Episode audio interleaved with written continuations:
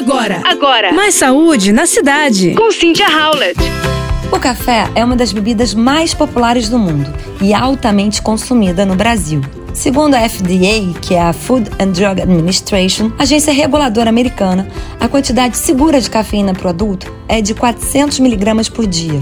Uma xícara de 200 ml de café, por exemplo, tem 90 miligramas da substância. Entretanto, além do café, os brasileiros consomem uma quantidade excessiva de cafeína por dia em energéticos, chás, refrigerantes, que contêm a substância e muitas vezes decidem parar abruptamente de tomar por ser algo viciante.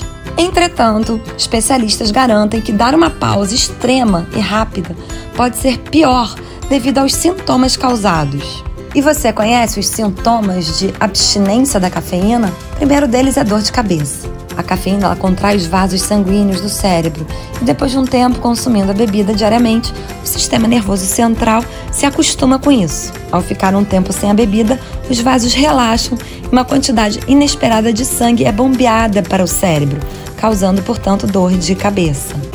Especialistas dizem que normalmente esses sintomas começam 12 a 24 horas depois da interrupção da cafeína e atingem um pico depois de dois dias.